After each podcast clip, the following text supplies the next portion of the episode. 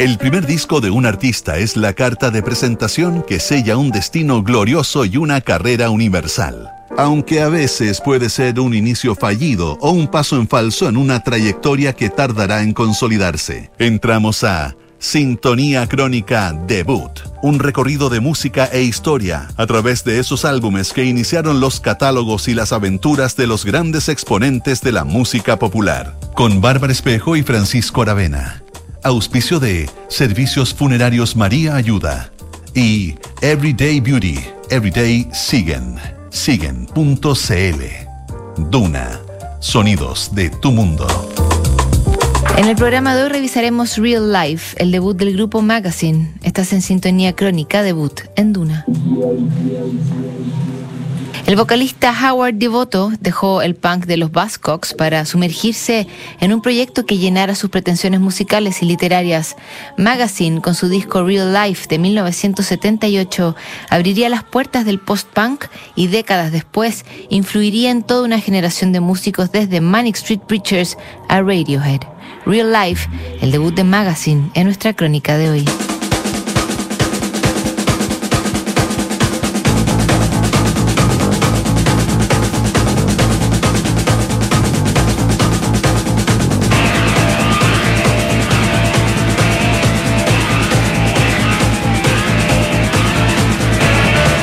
1978, apenas un año después del masivo despegue del punk en las calles británicas, el movimiento experimentó sus primeros quiebres y cismas. Los Sex Pistols, que habían actuado como líderes fundacionales, no pudieron sobrevivir a la salida de Johnny Rotten, quien partió para formar Public Image Limited. En Manchester, The Buzzcocks también sufrieron una salida que en todo caso no terminó con la carrera de la banda. Howard Devoto, uno de sus fundadores, decidió que el punk ya no representaba sus ideales musicales. El punk era original e impuro y tenía que ser de corta duración. Eso estaba implícito, pero se volvió estéticamente feo porque se convirtió en el estilo de Sid Vicious. Palabras de Howard Devoto que dejó los Buzzcocks y volvió un año a la universidad antes de retomar la música con un nuevo proyecto.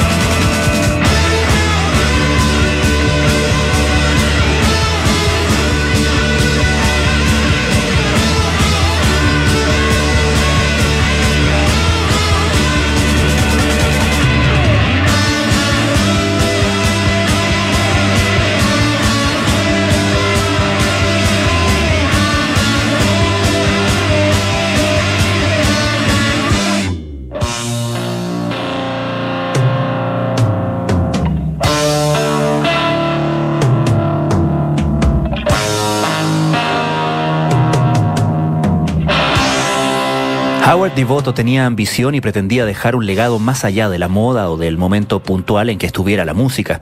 Él quería mezclar la literatura de Dostoyevsky, Sartre y Camille con las canciones de rock. El movimiento punk le quedaba corto para sus pretensiones. Gran parte de 1977, Devoto lo pasó probando y reclutando a miembros para su nueva banda que se llamaría Magazine. El primero en contestar el llamado de Eddie Voto fue el guitarrista John McGeoch, quien se convertiría en uno de los instrumentistas clave de su generación, con pasos por Siouxsie and the Banshees, Public Image Limited y Visage. En el bajo reclutó a Barry Adamson, un instrumentista marcado por el funk y el rhythm and blues, que más adelante tocaría con Nick Cave y luego seguiría una prolífica carrera solista. El último en llegar a la banda fue el tecladista Dave Formula. Él tomó el lugar de Bob Dickinson, quien estaba más interesado en la música clásica y la vanguardia experimental. La llegada de Dave Formula terminaría por cortar todos los lazos de Magazine con el mundo punk, que consideraba al teclado como una especie de traición a todos los ideales del movimiento.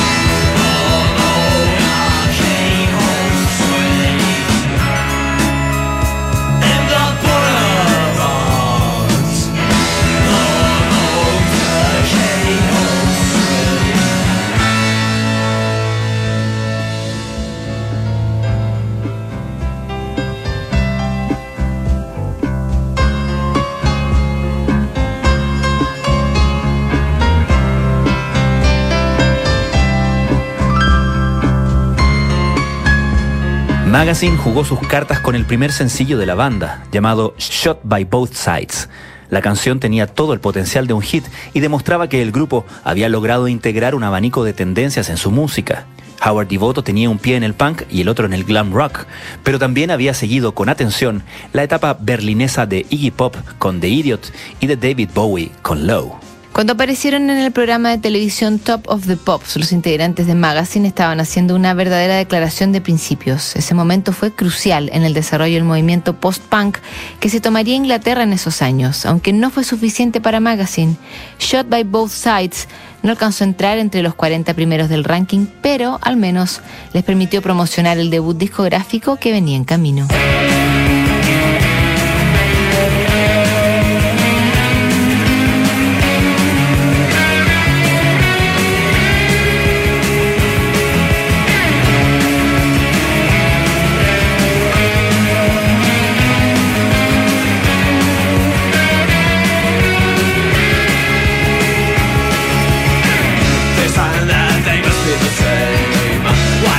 goes just what's real. But I'm given to understand? It's exactly what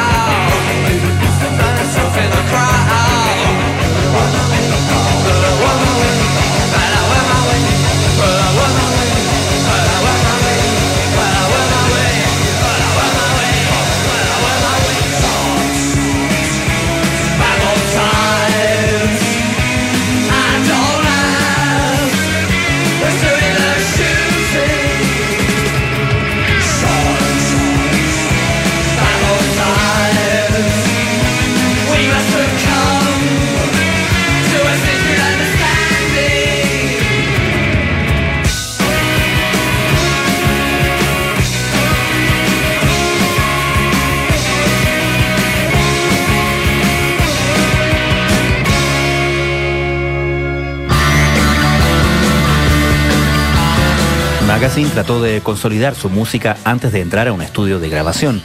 En vez de encerrarse a componer, el grupo pasó varios meses de gira probando el nuevo material frente al público.